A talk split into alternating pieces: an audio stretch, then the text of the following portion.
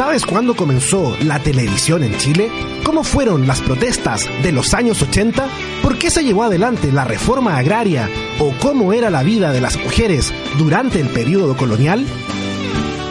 Porque la historia de Chile es más que fechas, nombres y batallas. A partir de ahora, Sergio Durán, José Ignacio Mason y sus invitados hacen un recorrido por la historia del Chile reciente. En Radio UC comienza Hablemos de Historia.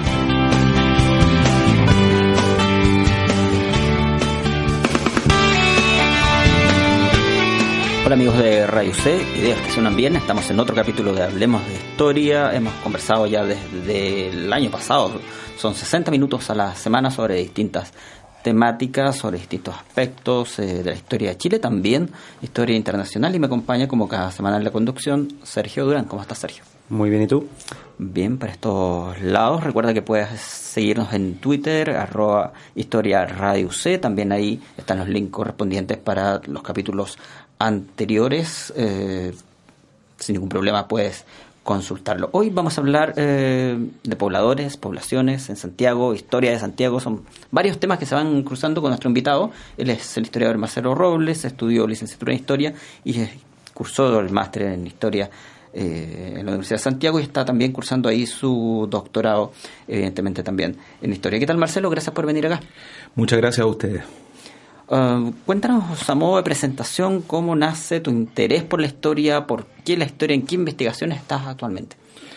Bueno, yo eh, en el marco de, una inquietud personal, yo tuve una primera iniciación, digamos, en una formación filosófica en que tempranamente me, me limité en constituir ciertas variables que de alguna manera desde un punto de vista muy abstracto y muy poco contextual en, los acontecimientos, los procesos, distinguí tempranamente las problemáticas que existía en, en los enfoques filosóficos. Y, desde ahí, de alguna manera, desde esa literatura me aproximé directamente hacia los estudios históricos propiamente tal. Entonces traté de revertir un poco esa noción de abstracción, eh, introduciendo valores de la movimentalidad, de la temporalidad y de la contextualidad. Y es desde ese principio, de, alguna manera, que eh, principalmente de la filosofía y de la hermenéutica alemana, eh, me fui aproximando hacia los planos de la historia y la historia social, la historia política y la historia intelectual. ¿Difícil hacer ese cambio o esa concatenación de ambas cosas o, no, tanto? Yo como entiendo la historia en el marco, digamos, académico, eh, yo siento que es un complemento y un, y un, y un, de alguna manera queda como al debe, digamos, en la disciplina, en que siempre se ha apostado mucho a, a la investigación y, y permanentemente los historiadores como que le hacen un poco el kit del tema de la teoría. Entonces yo sentía que esa potencialidad de involucrar elementos teóricos, epistemológicos y metodológicos, pero de una manera más radical, eh, asociando justamente la materialidad de la historia, podía eh, eh, de alguna manera reunir un, espacio posible de una investigación adecuada y que de alguna manera los alemanes ya lo habían desarrollado a partir de los años 58, 59, 60, digamos. ¿Tienes algún historiador referente para tomar tus investigaciones o profesores que te hayan marcado en el área de historia? Eh, claro, eh, yo cuando partí en Arcis, digamos, el proceso que lideró Gabriel Salazar y, Julio Pinto, eh, tuve ahí un tutor que fue Mario Garcés, que también es de la, de la, de la casa de acá.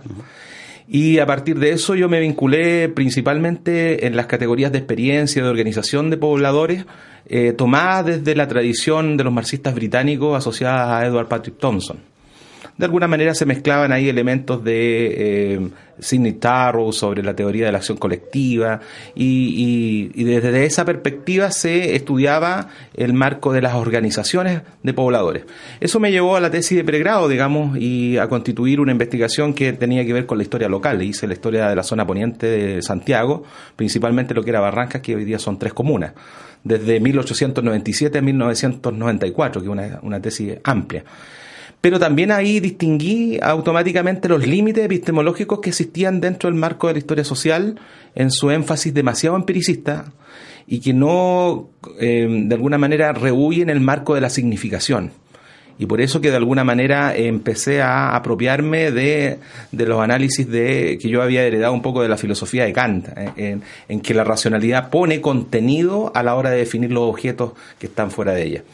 Entonces, a partir de esa vinculación, eh, me aproximé de alguna manera a la llamada historia intelectual, que tiene dos vertientes, que es la historia conceptual alemana, la llamada Begriffsgeschichte, que es la historia eh, liderada por Rainer Koselleck, en, digamos, en 1956-59, cuando saca su tesis eh, doctoral, digamos, de crítica y crisis, patogénesis del mundo burgués.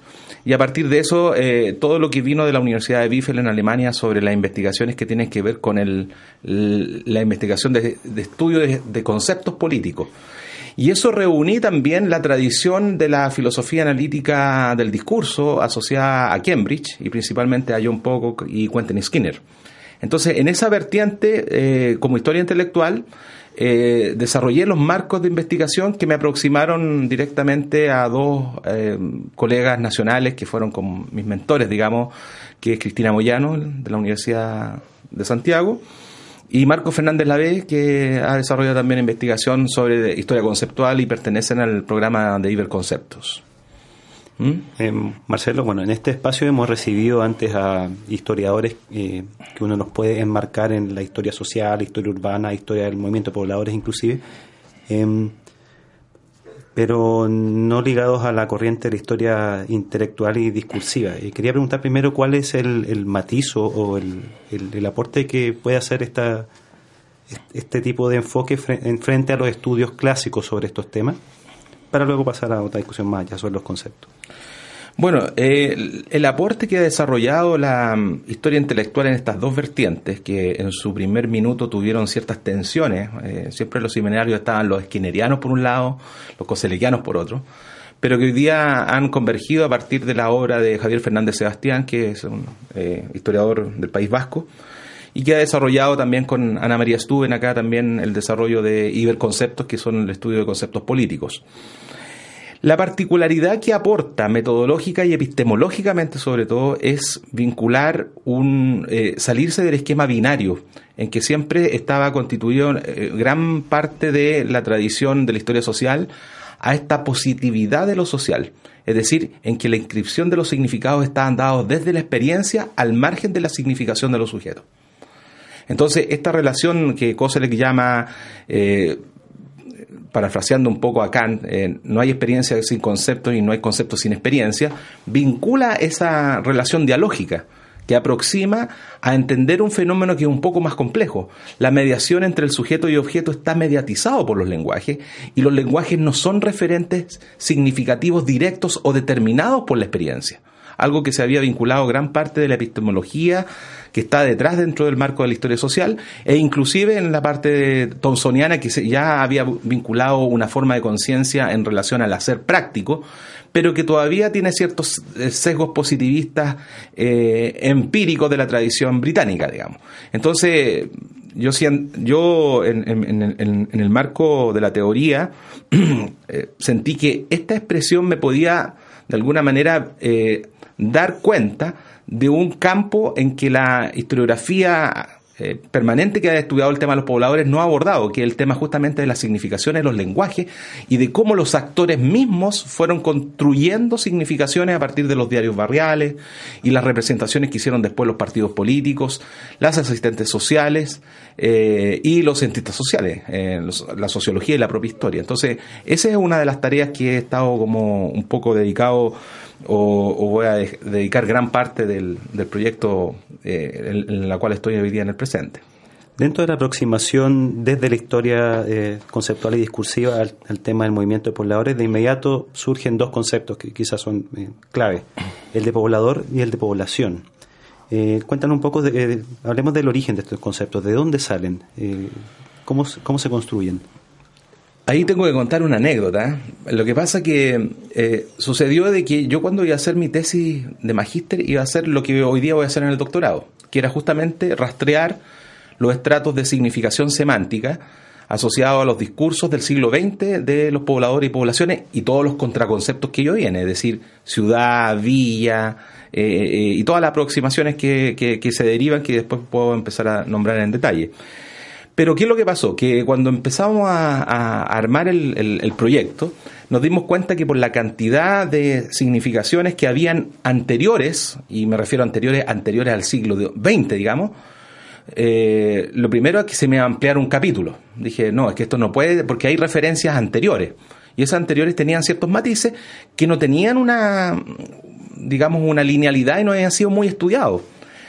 Eh, en, el, resultado fue el siguiente, que ese capítulo que iba a ser de 30, 40 páginas terminó siendo una investigación de 500 páginas, de cuatro siglos, eh, cinco siglos prácticamente de, desarrollo de, digamos, de, de acumulación de estratos semánticos que, que vienen desde un origen español y que tiene una fecha que yo es la más antigua que he determinado, el año 824 digamos que están en las cartas de población en Sevilla y que tienen, están inscritas en la Alta Edad Media y que tienen todo un, un, elemento y que viene con elementos anteriores, inclusive a partir del derecho constitucionario, y que hacen referencia al territorio, a la limitación y al origen de los habitantes. Esa condensación, digamos, de lenguaje es la que traen los españoles, pero que agregan o endosan a partir de la experiencia y la temporalidad, porque es importante que, que situemos esto en que la historia conceptual, eh, aparte de no solamente estudiar un concepto, eh, estudia los contraconceptos en una experiencia significativa y en una temporalidad que eh, algunos historiadores han llamado momentos conceptuales. Es decir, para que no entender de que efectivamente los conceptos no se delimitan así como la historia de las ideas, así como que uno voy a vaciar sin tener un marco de significación. No, están contextualizado en un marco de experiencia y una temporalidad particular. Y a partir de eso, a partir de ello que empiezan a cabalgar rápidamente durante el siglo XVI, XVII, XVIII, XIX, XX, en que empiezan a tener todos unos estratos que yo te puedo mencionar algunas significaciones de modo general. Eh, cuando uno ve las actas de Cabildo o toda la, todo lo que tiene que ver con las fuentes primarias asociadas a las crónicas de conquista, que yo desarrollé en, ese primer capítulo de esta larga investigación, eh, uno se da cuenta que el uso conceptual está mojado por el concepto de pacificación del territorio. Entonces la población adopta un concepto de lugar que no se tenía en América anteriormente a lo que eran los estratos de experiencia precolombina. Digamos que la población aparece siempre asociado en conquista, territorio y población, como un como un tomar un lugar o como una manera de acceder al lugar, a un poder de habitar de, que está muy significado en el horizonte de lo que es Occidente. Entonces eso aparece en, los códigos militares y en las crónicas propias. ¿eh? Hay una muy particular que se da eh, a mediados del siglo XVI, en la cual eh, se llaman justamente estos códigos en los cuales se definen cómo se tiene que hacer la fundación de una ciudad y se ocupan estos códigos de poblador y población como este encomendero que de alguna manera tiene que ser una ritualidad para pacificar el lugar como una especie de axis mundi, pero que también tiene que ver con un orden eh, institucional y de comunidad.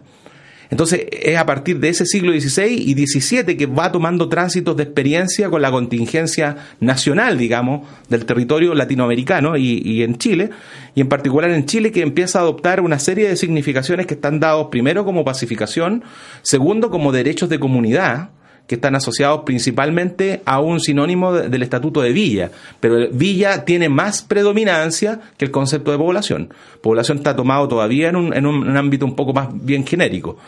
La dimensión quizás más distintiva en eso va a ser cuando aparezcan las reformas borbánicas a partir del siglo, eh, digamos, XVIII desde 1705 en adelante, donde justamente eh, se generan las juntas de población y a partir de esas juntas de poblaciones es donde se engloba en específico estos beneficios que otorgan a los pobladores y, toman justamente un carácter eh, de lo que desde la teoría de Foucault llamaríamos de gubernamentabilidad, es decir, hacer del territorio una seguridad, esta conjugación que se hace de eh, seguridad, territorio, población y a partir de eso que se engloba un concepto civilizatorio, ya en un orden ya no de la fundación, no del momento fundacional, sino en un momento que se inscribe el marco de eh, instalar una comunidad con beneficios más jurídicos y, digamos, vecinales. Estás escuchando Radio C, que suenan bien, y conversando con Marcelo Robles, historiador chileno, sobre pobladores, poblaciones en Chile y en particular en Santiago desde la década del 40 hasta los años 70. Eh, Sigamos con los conceptos. Hay un término que seguramente muchos chilenos lo, sabrían asociar rápidamente. Eh, no sé si sabrían definirlos del todo, que tiene que ver con población callampa. ¿Ah? Uno piensa inmediato en eh, zonas periféricas de grandes ciudades, más bien habitadas por sectores estratos bajos. ¿Qué entiendes tú dentro de tu investigación por una población callampa? ¿Cómo podríamos definirla? ¿Dónde habitan exactamente? ¿Quiénes componen este grupo?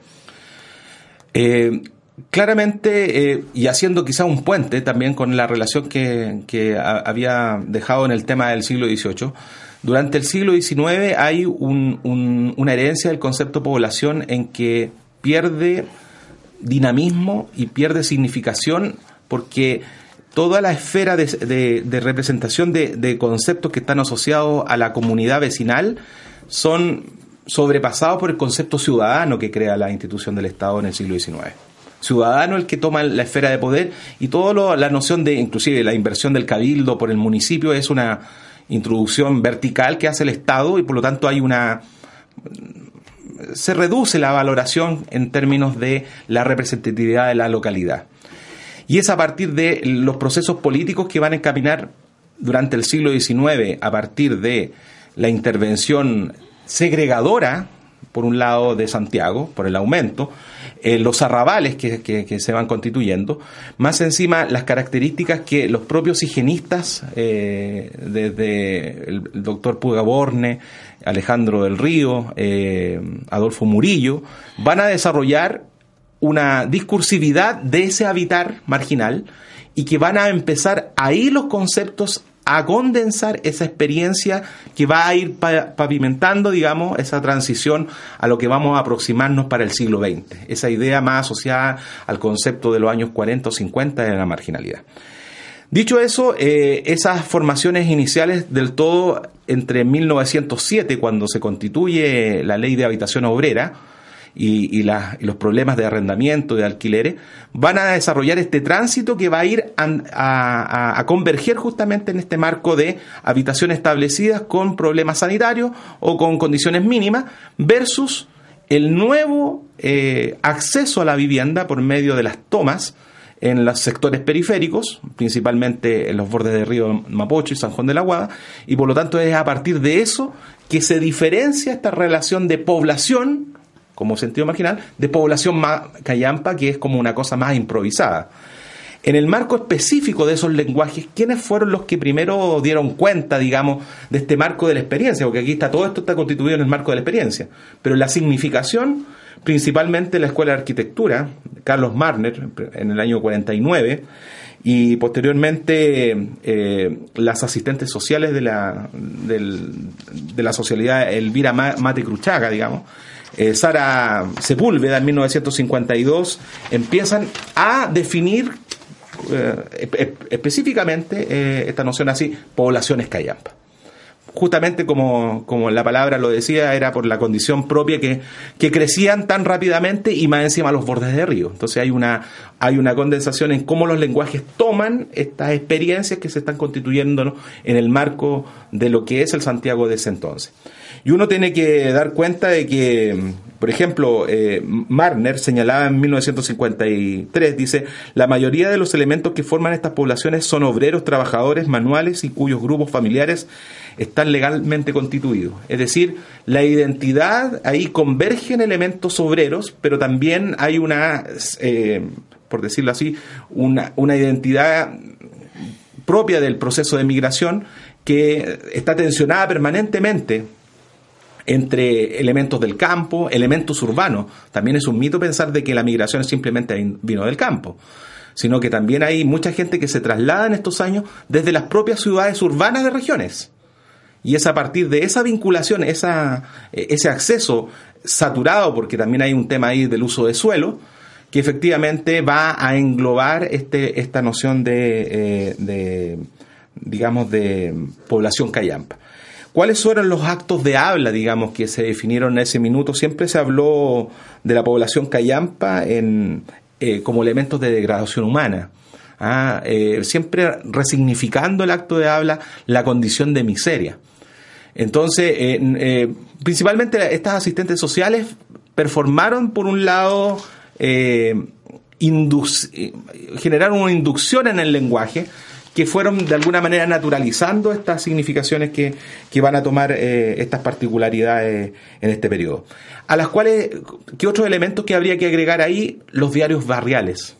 Los diarios barriales se apropian del concepto, aunque no necesariamente adoptan el concepto de Cayampa.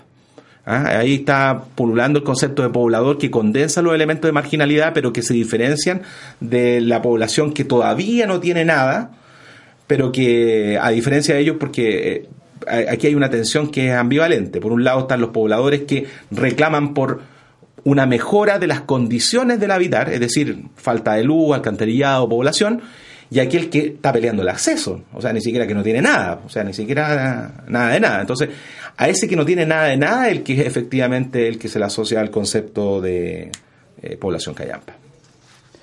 Eh, si seguimos a bueno Garcés y otros, eh, contemporáneo a la eclosión del al surgimiento del concepto de población callampa es también cuando se ubica el movimiento de pobladores.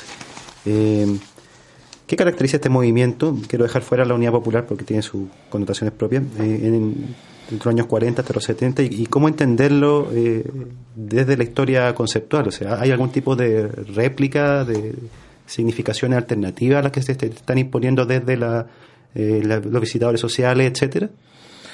Sí, o sea, eh, el enfoque de la historia conceptual en este punto tiene que ver con el marco metodológico de la aproximación del fenómeno. Y eso tiene que ver que, por un lado, eh, yo personalmente busco los lenguajes, pero definiendo primero los sujetos. Y ahí uno podría ver que entre los años 40 y 70, digamos a, rangos generales, se dan tres tipos de identidad. ¿ah? que son que están permanentemente, que se van a, eh, en la medida que el proceso vaya avanzando, se van a desarrollar diferentes conflictos. Primero están las eh, entidades legitimadoras, que están asociadas a estas poblaciones, eh, principalmente las que ya se consolidaron durante el 20 y 30, que ellos ya no están peleando la toma, porque aquí no podemos homogeneizar en la experiencia de los pobladores, así como pobladores, una sola realidad hay pobladores que tienen poblaciones como la población León XIII de finales del siglo XIX, que ya está instalada y que si uno lo ve es como prácticamente un barrio, ¿ah? en el sentido semántico de lo que hoy día ocuparíamos del concepto. En ese minuto el concepto de población no tenía el sentido de marginalidad, eh, a finales del siglo XIX.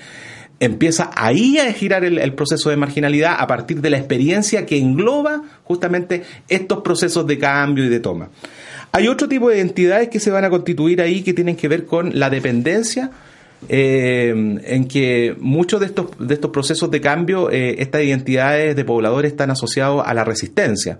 Es decir, en vincularse con las instituciones, pero no de manera proactiva, o sea, no por un cambio social, sino que simplemente resistirse a la, a la instrumentalización política vía Estado vía partido dentro de estas poblaciones.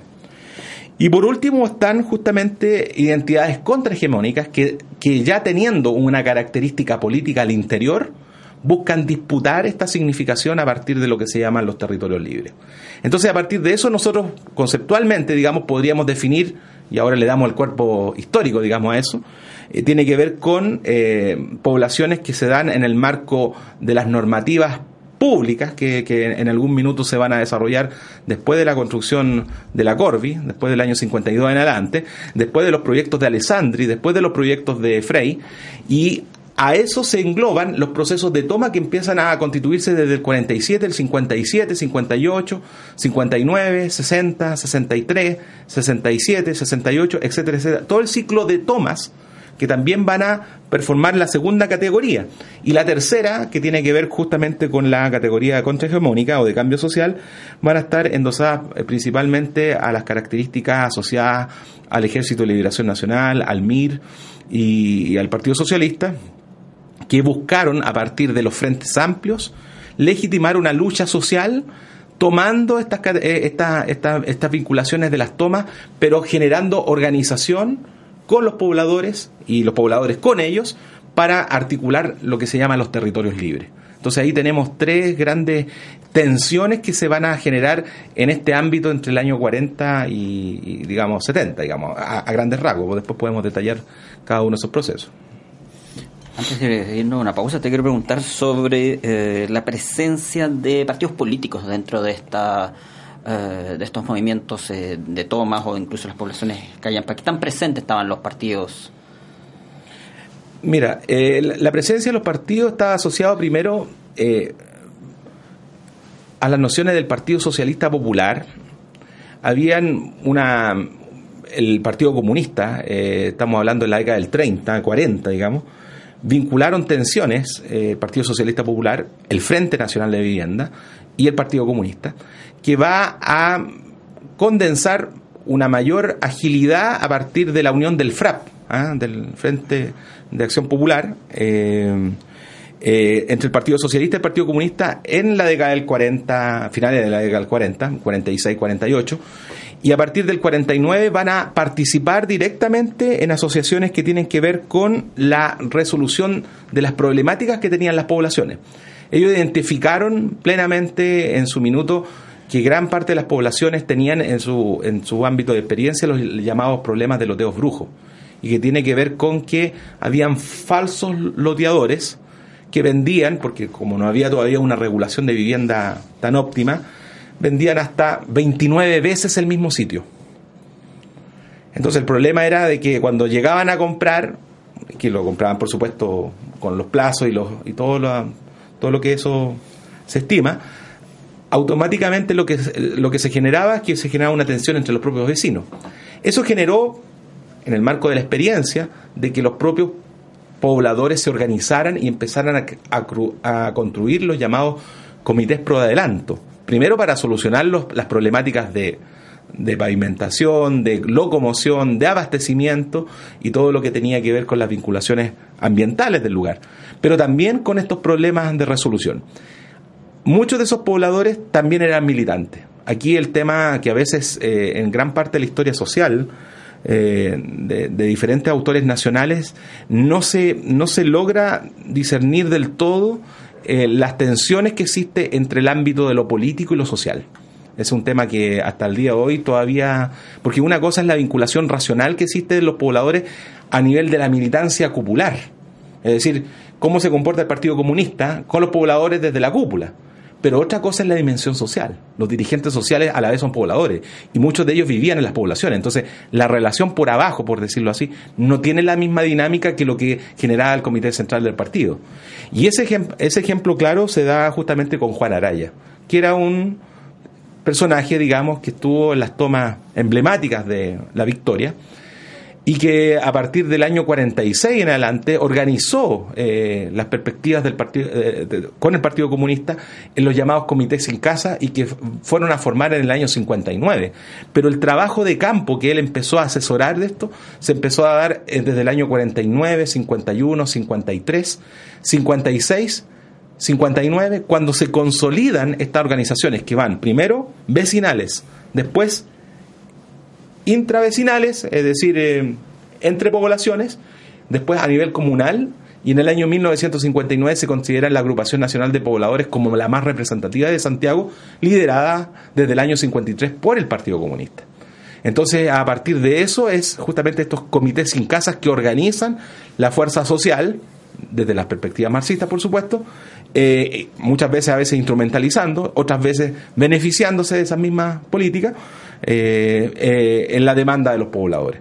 Entonces es a partir de esa vinculación que efectivamente desarrollan eh, reflexiones que están constituidas en, en, las declaraciones de Elías Laferte, por ejemplo, en el 12 Congreso de 1946, en la cual él ya mismo señalaba, dice, hay que organizar un poderoso movimiento de masas. Entonces ahí el lenguaje habla de los frentes amplios algo que la cúpula de repente negaba, o sea, siempre la dimensión del, del movimiento obrero.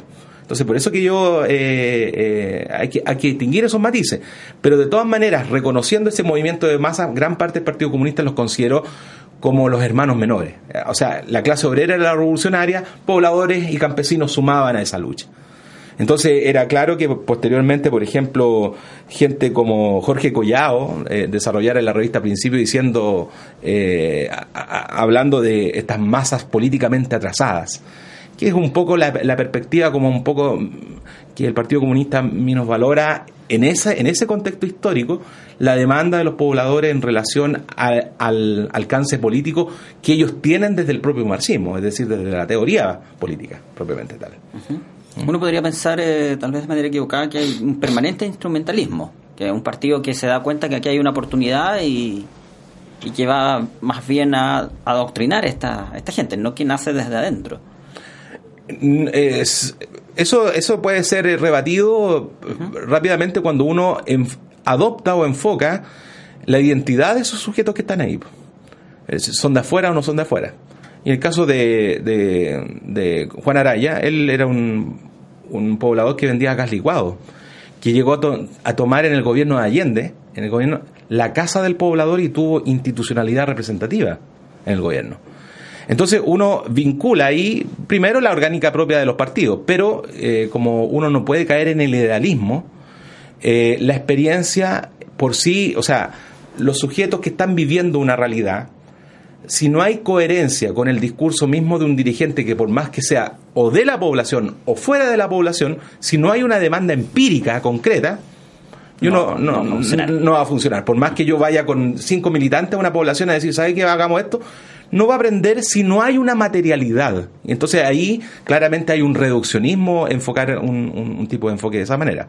Tampoco, eh, y en este caso es al revés, que a veces se, constituye toda esta cosa como hacia la movimentalidad propia de lo social al margen de lo político.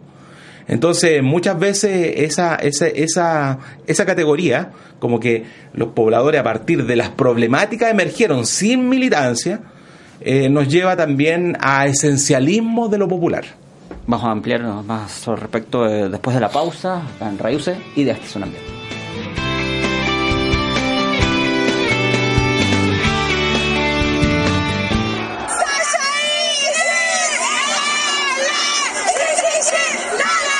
Para, para, para, para, para, para. No está mal, pero con un poquito más de pasión.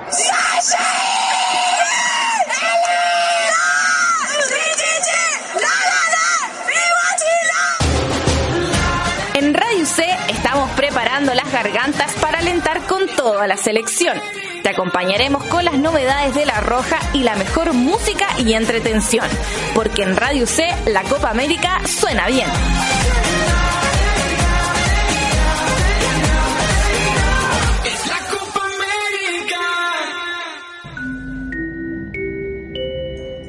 Señores pasajeros, se les informa que el tren con destino... Yo soy tu padre ha sufrido un pequeño desperfecto técnico. A los afectados, favor acercarse a boletería que su dinero será reembolsado con un paquete de cabritas. Radio UC te reserva un boleto cada semana para que conozcas lo mejor del cine y los próximos estrenos en la pantalla grande. Súbete al tren conducido por Fernanda Muñiz y Felipe Araya todos los lunes y jueves a las 17 horas en la séptima estación. Solo por Radio C, ideas que suenan bien.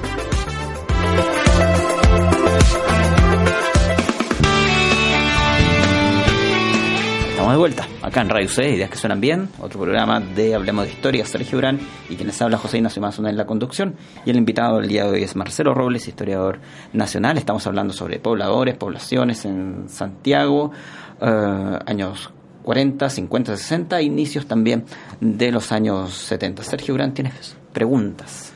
Sí, hacia los años 60, Marcelo, eh, cobra, toma cuerpo una nueva aproximación desde un cierto social cristianismo y el cristianismo progresista hacia el mundo eh, popular, que es lo que se ha llamado la teoría de la marginalidad. me gustaría que me contaras un poco en qué consiste esta teoría y cuáles son sus implicancias eh, en el plano discursivo y conceptual. Bueno, en ese plano hay que entender de que en, el marco de la lucha política que estábamos hablando recién del Partido Comunista había ganado gran parte de este territorio eh, en el marco de la experiencia de los pobladores. Y es a partir de ciertos procesos que se van a dar, yo los tengo aquí muy enumerados, digamos, eh, desde el año 57 los eh, organismos de asesoría de construcción habitacional asociados al hogar Cristo y vivienda empiezan junto con el servicio de trabajo del año 59 y junto con la iglesia, uno lo puede ver en los mensajes, a condensar este cambio que se, se va a fraguar, digamos, a, la luz después del año 62 del Concilio Vaticano II, en una aproximación eh, social de los cristianos hacia el mundo popular. Entonces, esta dinámica que tiene estos pequeños pasitos va a configurar, eh, por ejemplo, en la revista Mensaje, hablar del lenguaje del movimiento, reconociendo ya un movimiento poblador. O sea, va a haber ahora una disputa de ese fenómeno, porque en Santiago hay que decir cómo es una. Eh, los pobladores entran como una especie de tsunami y a este fenómeno hay que ponerle nombre. Y esta, este fenómeno primero descolocó automáticamente a los partidos políticos. O sea, ¿de dónde salieron estos tipos? Y vienen organización. El Partido Comunista de alguna manera lo quiso resignificar. Las asistentes sociales habían hecho lo suyo. Luego viene el Partido Demócrata Cristiano con su propia temática y posteriormente va, se van a asociar los, los cientistas sociales para tratar de definirlo. Entonces, eh, en estos pequeños pasos, claramente eh, la revista Mensaje hablaba semánticamente del signo de los tiempos. Y, obviamente que a esto se va a sumar los, diarios Flecha Roja, nosotros los pobladores, por ejemplo, que eran diarios asociados a la democracia cristiana, y también eh, los centros gremiales Jesús Obrero y la CENAPO, eh, las investigaciones sociales de Roberto del Armino, las instituciones denominadas Techo, a toda, en toda esa amalgama, digamos, a resignificar eh, desde las perspectivas cristianas una, una, una, significación sobre esta manera de habitar de los pobladores que también va a tener la implicancia justamente con Roger Beckerman y la teoría de la marginalidad que es justamente la que va a condensar y los va a redefinir como eh, en un plano digamos eh, más sociológico de este jesuita belga. Entonces, ¿qué lo que, ¿cómo se configuró ese, esa, esa, esa noción? Bueno, primero había que decir que dentro de estos primeros pasitos que se dieron, entre el año 62 y 65, luego, el Concilio Vaticano II y juntamente la Alianza para el Progreso, que está asociado a Estados Unidos y el Vaticano, vieron como alternativa al marxismo tratar de de que no penetrara en las poblaciones esta manera el Partido Comunista y el Partido Socialista. Entonces construyeron como lo que ha dicho en algún minuto en un seminario que yo asistí con, mi profesora eh, eh, María Angélica Llanes.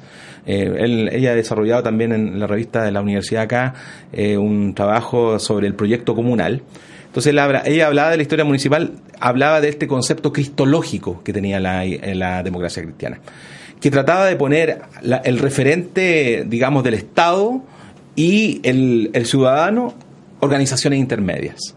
Entonces, por lo tanto, se vinculaba primero el Estado como Dios, la tierra y entre medio estaba la Junta de Vecinos, que va a ser la ley 16.880, eh, que va a ser promovida justamente para vincular como una especie de Cristo, como logocéntrico, ¿ah? que se vincula eh, eh, como un intermediario en esta relación social e institucional que se va a vincular a eso.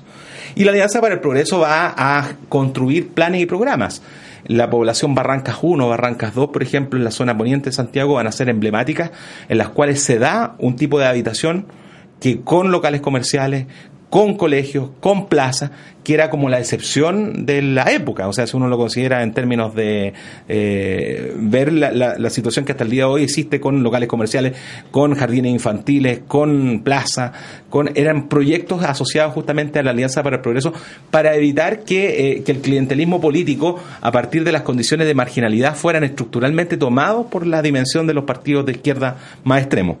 Entonces, es a partir de eso que se busca vincular esta, estos esquemas como teándricos eh, y de alguna manera tratar de cristianizar ese cambio social. ¿Cuáles son las definiciones que uno podría dar que generaron la teoría de la marginalidad y luego de Sal, digamos, eh, en que, o cómo fueron semánticamente definidos? Bueno, eh, uno de los elementos que se da en 1963 es que se habla de un elemento nuevo aparecido en las estructuras sociales del mundo subdesarrollado como consecuencia del incremento demográfico y del proceso de urbanización y desarrollo económico suficiente. Un, un elemento expulsado del campo y de las zonas urbanas malsanas de la ciudad. ¿Ah? Eh, habla que se diferencia de las clases bajas urbanas por su característica ecológica ¿ah? y que no ha sido acogida por la organización social y, y su lucha es por integrarse. Claramente esa definición semántica se topa y va a ser criticada después eh, por el Centro de Desarrollo de Investigación Urbana del CIDU, eh, eh, y, porque efectivamente lo situaba en una condición de marginalidad, casi como una especie de orfandad. Los resignificaba, los potenciaba bajo esa categoría, y cuando uno entraba a penetrar en, en, en, los discursos de los propios diarios barriales, o las propias organizaciones, o las propias entrevistas que hay, eh, uno se da cuenta efectivamente que eh, no había nada de eso. Mucha de la gente venía desde los sectores urbanos y más encima tenían una capacidad propia que no eran simplemente tipos huérfanos, por decirlo así, o pasivos, sino que tenían gran experiencia de trayectoria activa en organización desde las regiones, etcétera, etcétera. Entonces, ahí hubo una, un cuestionamiento, una crítica a la teoría de la marginalidad, desarrollado por eh, primero Alejandro Portes eh, eh, y otros, y, otros digamos, cientistas sociales que, que vinieron posteriormente. Estamos en Radio C, que suenan bien, conversando con Marcelo Robles, historiador, en otro capítulo de Hablemos de Historia, hoy sobre pobladores y poblaciones. ¿Hay algún cambio de la situación de los pobladores y dentro de estas poblaciones durante el gobierno de Fray Montalva? Clara, claramente que sí. Eh, a esa misma teoría de la marginalidad en el marco de lo que es el gobierno de Eduardo Frey se va a dar la teoría de modernización, ¿ah?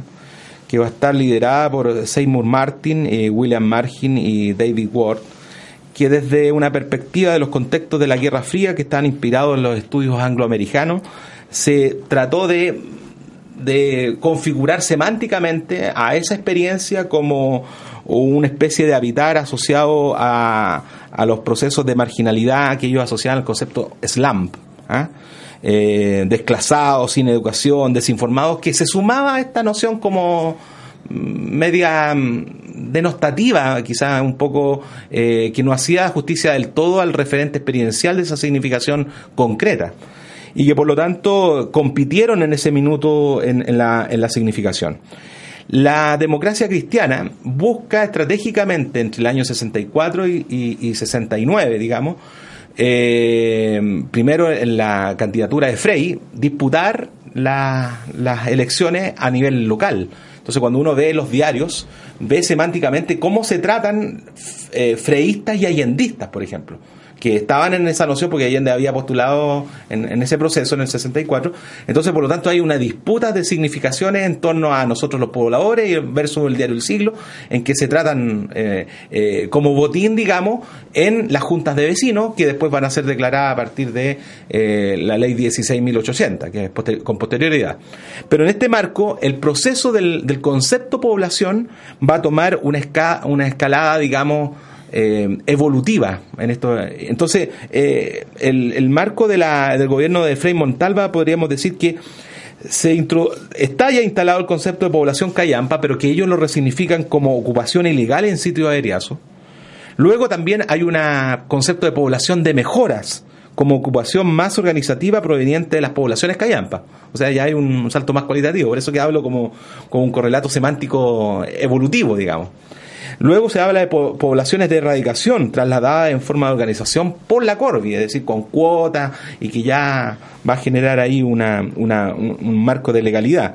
Y poblaciones de las fundaciones de vivienda organizadas por las fundaciones, eh, asociadas principalmente al, orden cristiano, y población industrial o poblaciones con asentamientos e ingresos superiores es decir, poblaciones que están eh, constituidos los cordones industriales y que también van a tener participación activa políticamente durante los años 70.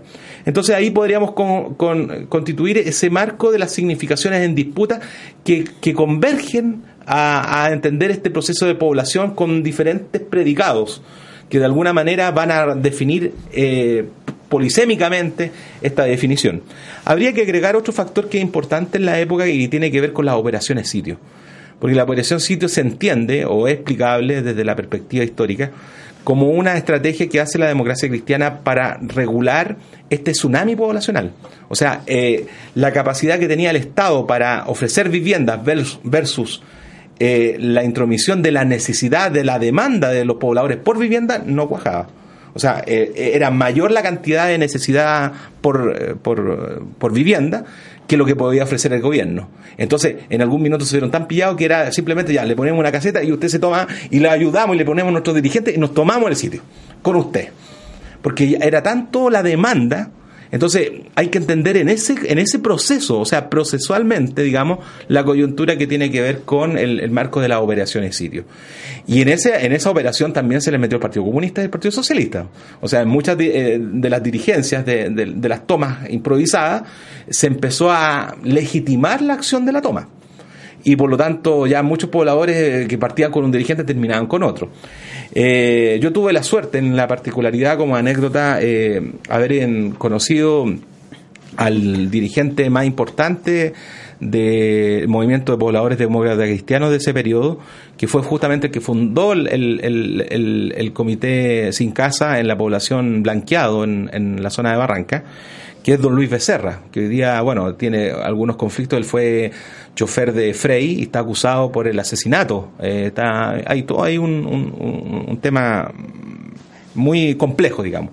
Pero que él tuvo implicancias en la organización desde las bases de la democracia cristiana desde el año 59 para adelante y que se asociaba a los comprando juntos y a las orgánicas de eh, propias de la de, que tienen que ver con la demanda social y, política que, que se desarrolló durante ese periodo. ¿Qué ocurre con el concepto de poblador durante la unidad popular? O sea, uno inmediatamente asocia este periodo con un empoderamiento popular y uno esperaría que, bueno, es sabido que hubo mayor acogida a los planteamientos venidos desde el movimiento. ¿Qué ocurre en este periodo?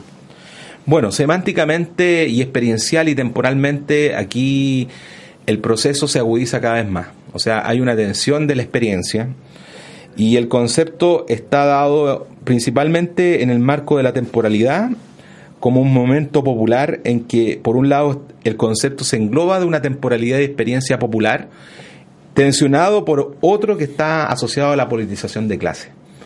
Esos dos va a generar, eh, primero, eh, desde, desde el propio gobierno, digamos, políticas populares asociadas al Partido Socialista y al Partido Comunista. En segundo lugar, va a haber una heterogeneidad, digamos, de identidades de proyectos asociados a gente vinculada a los partidos demócratas cristianos, Partido Socialista, Partido Comunista y la gente que no era partidaria, que era una gran mayoría también. Pues hay que decir, eh, aquí no hay que involucrar en esta relación de lo social y lo político como si todos estuvieran organizados o como si todos fueran eh, militantes. No, sino que habían vinculaciones más allá de la polarización del país en ese contexto. Y había un tercer elemento que, que, constituía también, que delante lo mencionamos, pero que ahora podemos entrar más en, lo específico, que tenía que ver con eh, el Ejército de Liberación Nacional, el MIR, eh, sobre la vinculación de la política de, o politización de clase asociada al, al concepto de poblador y población. Eso claramente, estas tres vertientes tienen elementos de significación específico que uno lo empieza a, desarrollar eh, rápidamente eh, en gran parte de los lenguajes que se van constituyendo tanto los programas del gobierno como también eh, en, el propio mismo programa que tengo aquí por ejemplo un ejemplo del programa habitacional de 1970 eh, donde se señalan las estrategias globales del desarrollo dirigida a controlar, a, controlar no solamente el aparato productivo, económico y comercial, sino también a organizar principalmente lo popular y los pobladores. Es decir, que se reconoce desde el Estado una política de intervención. Eh, yo, en lo particular, eh, desarrollé una investigación eh, asociada con Fondesit, que, desarrollamos con Mario Garcet, digamos, yo aporté eh, en, colaboración a, un trabajo que él estaba desarrollando, y a mí me tocó investigar este proceso también en el marco de lo que eran las regiones, y en particular en Valparaíso. Entonces, ahí, ahí también tiene que ver cómo el gobierno desarrolló eh, con la KPD, eh, estas eh, industrias asociadas a la Unión Soviética, el vinculamiento de buscar perspectivas de construcción y un plan habitacional álgido y, sostenido, digamos, en el periodo. En este mismo proyecto de investigación nosotros constituimos que hubo un alza tremenda de, de, de surgimiento de, de, digamos, de poblaciones que se dan alrededor de más de 50 en Barranca y La Granja que lidera alrededor de 40 42 casos. Hay un mapa que trabajamos nosotros con gente de, la Escuela de Geografía de la Universidad de Chile y que vinculamos todo el mapa de catastro de poblaciones para recrear a partir de los datos que nosotros levantamos eh, cualitativamente para hacer un trabajo un poquito más cuantitativo en el marco de eh, lo que era esa representación. Por otro lado, en este mismo proceso también se da en los ámbitos de los partidos populares, de la conciencia de clase, que era lo que mencionábamos delante, pero que en preciso ellos vinculan al marco de dos eh, elementos muy específicos, tres, digamos, tres casos particulares en Santiago. Lo que es el campamento Nueva Habana, el otro es el Ejército de Liberación Nacional que con el PS adopta en el campamento Che Guevara en, Barranca. Y el otro es Playa Girón que prácticamente no existe en el marco de la historiografía nacional ha tocado ese tema. Eh, y que ha sido tocado en, alguna documentación eh, desarrollada en su minuto por Marta Harnecker, eh, vinculada principalmente a, a, ¿cómo se llama? a la revista Chile Hoy, ¿ah? durante el año 73. Esas experiencias hablaban de organización, hablaban de vinculación hegemónica en el marco de, del abastecimiento y también de una justicia popular. Entonces, uno de los elementos eh, que traigo aquí como antecedente, por ejemplo, es lo que se dice en su minuto y que habla de, de playas de, eh, o sea, de las perspectivas de lenguaje, los cuales estos agentes están constituyéndose en la resignificación de ese habitar. Para ganar poder, dice uno de los pobladores, dice, tenemos que ir reestructurando todo en el Estado, un Estado que no permita ir realizando nuestros intereses de clase, sino nosotros nos eh, destruimos, si, si nosotros no destruimos su carácter esencialmente burocrático y represivo. Sigue sirviendo a la burguesía, sino que le preguntan a los pobladores de Playa Girón. ¿ah? y eso tenía que ver con un proceso de tomas que ocurrieron entre marzo y julio de 1973. Entonces ahí se vincula estas nociones como marcos de territorios libres.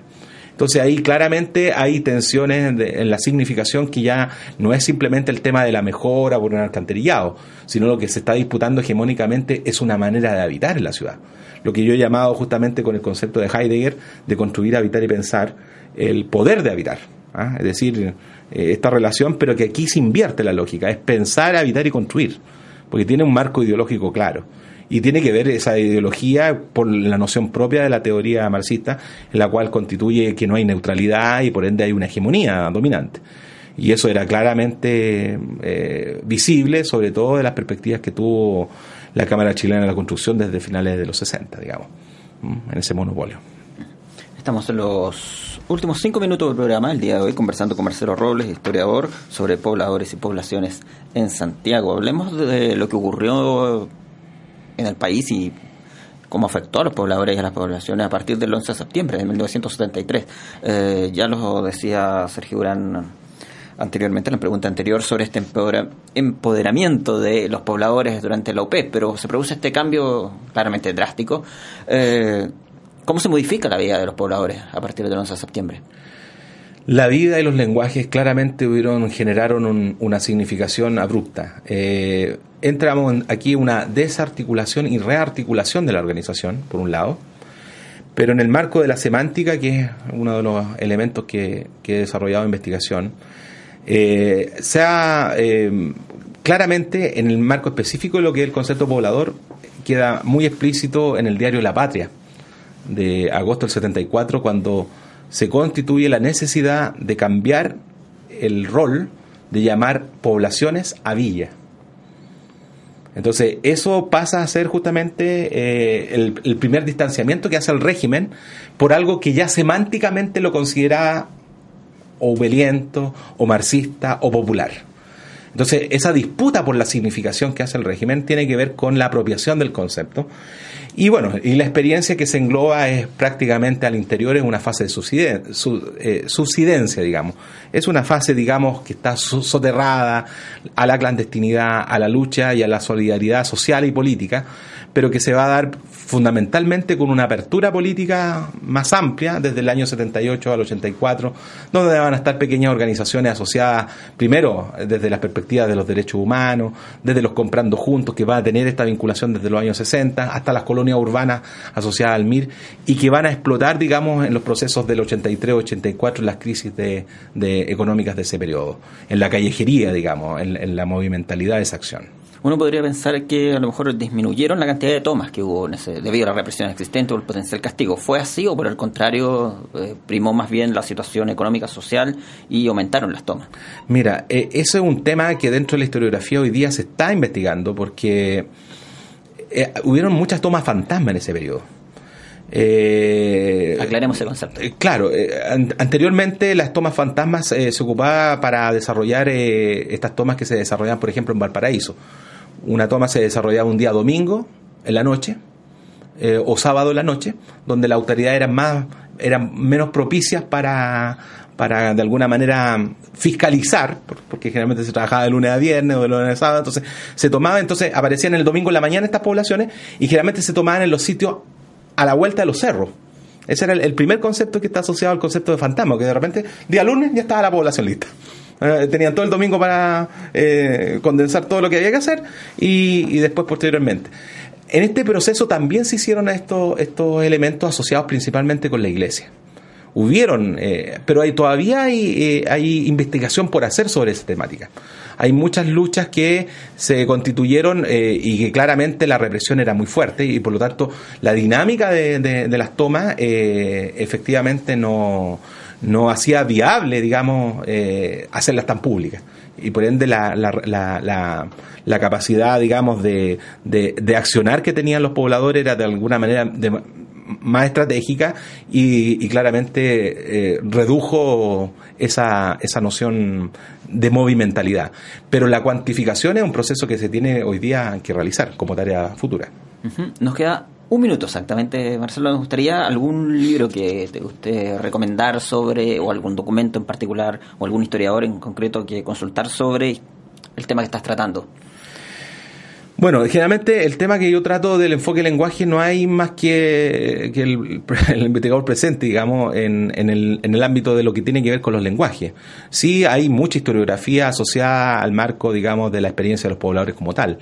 Eh, los textos de mismo Mario Garcés o Sebastián Leiva o Boris Cofré, que también eh, de la universidad acá, eh, han desarrollado vínculos interesantes del ámbito de los pobladores desde el punto de vista social y también vinculados hacia el ámbito político pero yo creo que el, el, ámbito principal tiene que ver hoy día en lo que uno puede desarrollar, tiene que ver con los aportes teóricos y metodológicos que uno puede aplicar estos teoremas y yo creo que la apuesta que ha desarrollado la historia intelectual eh, en este ámbito de, temática eh, es una noción que puede ser prometedora desde aquí en adelante. Nos quedamos con aquello entonces. Gracias Marcelo por haber venido al programa el día de hoy. Muchas gracias a usted. Sergio Gran, nos encontramos en siete días más. Así es. Las gracias también a los auditores. Próxima semana otro capítulo de Hablemos de Historia, acá en Radio C, ideas que suenan bien.